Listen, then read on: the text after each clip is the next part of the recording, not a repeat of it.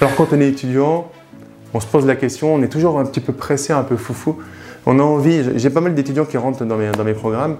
Euh, la plupart, ils ont envie d'investir et puis très rapidement, ils se rendent compte que c'est intéressant d'aller emmagasiner euh, du savoir pour investir au bon moment.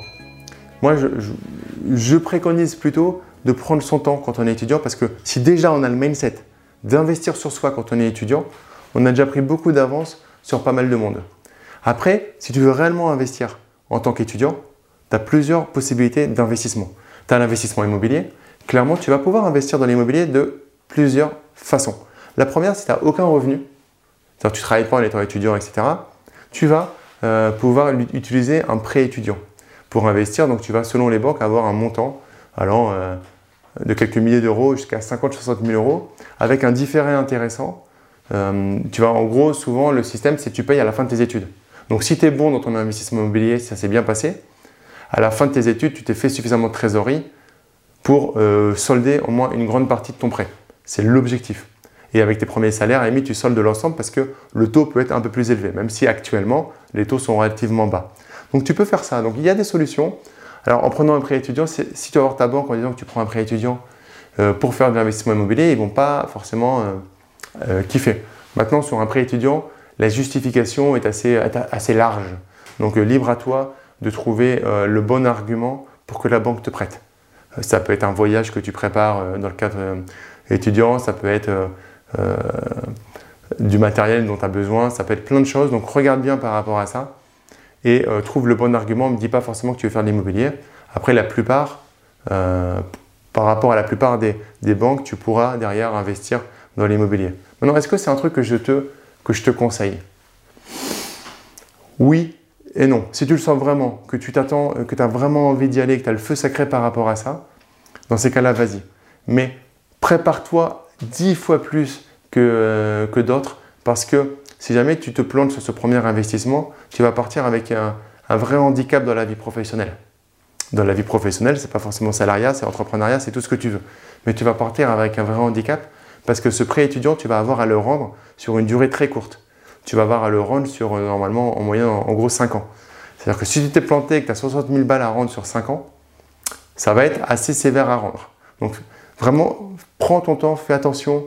Euh, ne regarde pas euh, juste les, les belles histoires sur YouTube qu'il peut y avoir par rapport à ça. Mais voilà, regarde si toi, tu es prêt à supporter le risque qui va avec le potentiel gain. Le numéro 2 que tu peux faire, c'est te créer, c'est euh, te créer un revenu. et du coup, tu vas pouvoir emprunter de l'argent parce que tu as un revenu. Donc par rapport à ça, tu peux soit prendre un job à côté de ton travail. Il y avait Arnold Schwarzenegger dans sa biographie Total Recall où euh, il y avait euh, des, étudiants qui disaient mais j'ai pas le temps, j'ai pas le temps. Ils disaient ok, dans une journée tu as 24 heures. Si tu dors pendant 7 heures, ensuite tu travailles pendant 5 heures, puis tu bosses 2 heures sur tes devoirs, tu as encore X heures pour bosser, donc va bosser. Bon, c'était un peu cash à la, à la Schwarzy, mais c'est tellement vrai. Donc si tu veux, tu peux. Donc tu prends un boulot, même à temps partiel, qui va te permettre d'aller chercher un financement, autre que le prêt, que le prêt étudiant, voire couplé au prêt étudiant ça peut te donner des possibilités. Ou alors, euh, tu peux carrément te dire, OK, pendant que je fais mes études, j'alloue 3 heures par jour à l'entrepreneuriat. Et là, tu crées un business. Tu crées un business euh, dans... Euh, tu regardes ce que tu aimes bien faire. Imaginons que tu aimes le dessin. Eh ben, tu vas créer, tu vas devenir dessinateur. Tu t'entraînes, tu, tu fais un petit, un, petit, un petit carnet de 10, 10 dessins où tu, tu mets vraiment la patate dessus et tu les mets comme un, comme un book que tu vas proposer, euh, en, que tu vas proposer en, un petit peu en appel. Tu te mets sur des sites comme 5euros.com, je te mettrai le lien dans la description de la vidéo. Tu peux proposer en quelques secondes ton service et tu te fais un peu d'argent au fur et à mesure, tu vas créer, euh, tu vas te créer un business. Ça se trouve, ça, deviendra un gros business. Peut-être que ça fera un flop, peut-être que ça va pas te plaire, mais du coup, tu vas créer un actif. Donc quand tu es étudiant, le plus important, c'est est-ce que tu as envie de te créer des actifs? Si tu es sur cette vidéo, c'est que tu te poses la question. Donc un actif qui peut être intéressant à se, créer, en fait, c'est un actif sur toi-même, c'est créer en fait ta propre société. Ça prend maintenant quelques, quelques secondes pour le faire, quelques clics pour le faire. Et si jamais tu gagnes zéro, ça te coûte zéro. Donc moi j'irais peut-être à commencer par ça avant d'investir dans l'immobilier quand on est étudiant, parce que tu as aussi ton diplôme à faire et l'immobilier, de manière irrégulière, ça peut te demander un petit peu de temps. Et à un moment, si ton focus il est sur tes examens et que tu as à côté de ça un problème en immobilier, tu vois, tu peux louper les deux. Donc il y a deux possibilités. Soit tu étais un étudiant en bois, tu vois, c'est-à-dire que tu, tu avais juste pris ta carte étudiant, mais pour profiter des avantages, mais limite tu t'en manques, tu n'allais pas avoir ton année. Soit tu l'as pris, moi c'est mon cas, pour vraiment avoir mon année, avoir les meilleures notes et être dans les premiers.